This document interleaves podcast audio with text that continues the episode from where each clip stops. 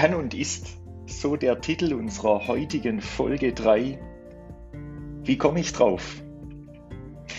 Wenn Sie selbst mal zu uns nach Stuttgart-Bliningen kommen, in unser Büro und die Tür aufmachen, dann laufen Sie unweigerlich auf ein großes Plakat zu. Und auf diesem Plakat steht, wer immer tut, was er schon kann, bleibt immer das, was er schon ist. Gleich zu Beginn, gleich nach dem Eintreten, eine klare und eindeutige Botschaft, auch eine klare und eindeutige Erkenntnis bezüglich des Versprechens, des ich meinen Kunden, den Menschen auch abgebe, wenn sie zu uns kommen. Ich begegne in meinem täglichen Tun ganz vielen Menschen, die ganz viel können in ihrer Aufgabe, in ihrer Verantwortung, in dem, was sie tun, echte Cracks sind. Verantwortungsträger, Führungskräfte, Unternehmer, Jungunternehmer, die können echt was. Und viele davon, ganz viele, nahezu alle, haben auch ein noch größeres Potenzial als das, was sie heute schon können.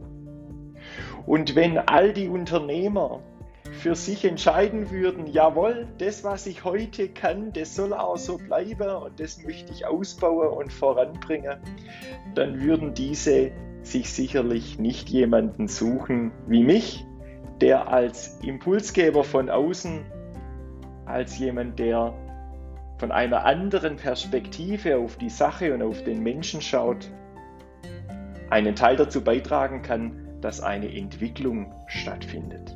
Ja, dann würden sie sich so einen gar nicht suchen, sondern sie würden förmlich stehen bleiben bei dem, was sie schon können, das zweifellos an vielen Stellen schon sehr viel ist. Doch gerade als Verantwortungsträger, als Führungskräfte, als Unternehmer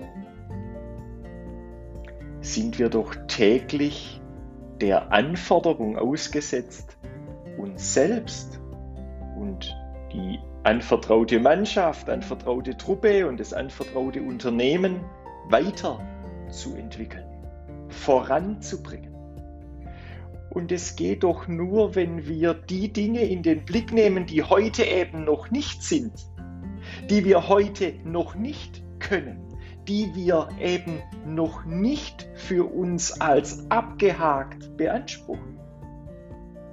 Menschen mit einer perfektionistischen Veranlagung, und ja, ich weiß, was das bedeutet, die sind geneigt, immer dann, wenn sie darauf aufmerksam gemacht werden, dass sie noch etwas nicht können, sich mit Händen und Füßen dagegen zu wehren, dass es auch ja nicht so ist.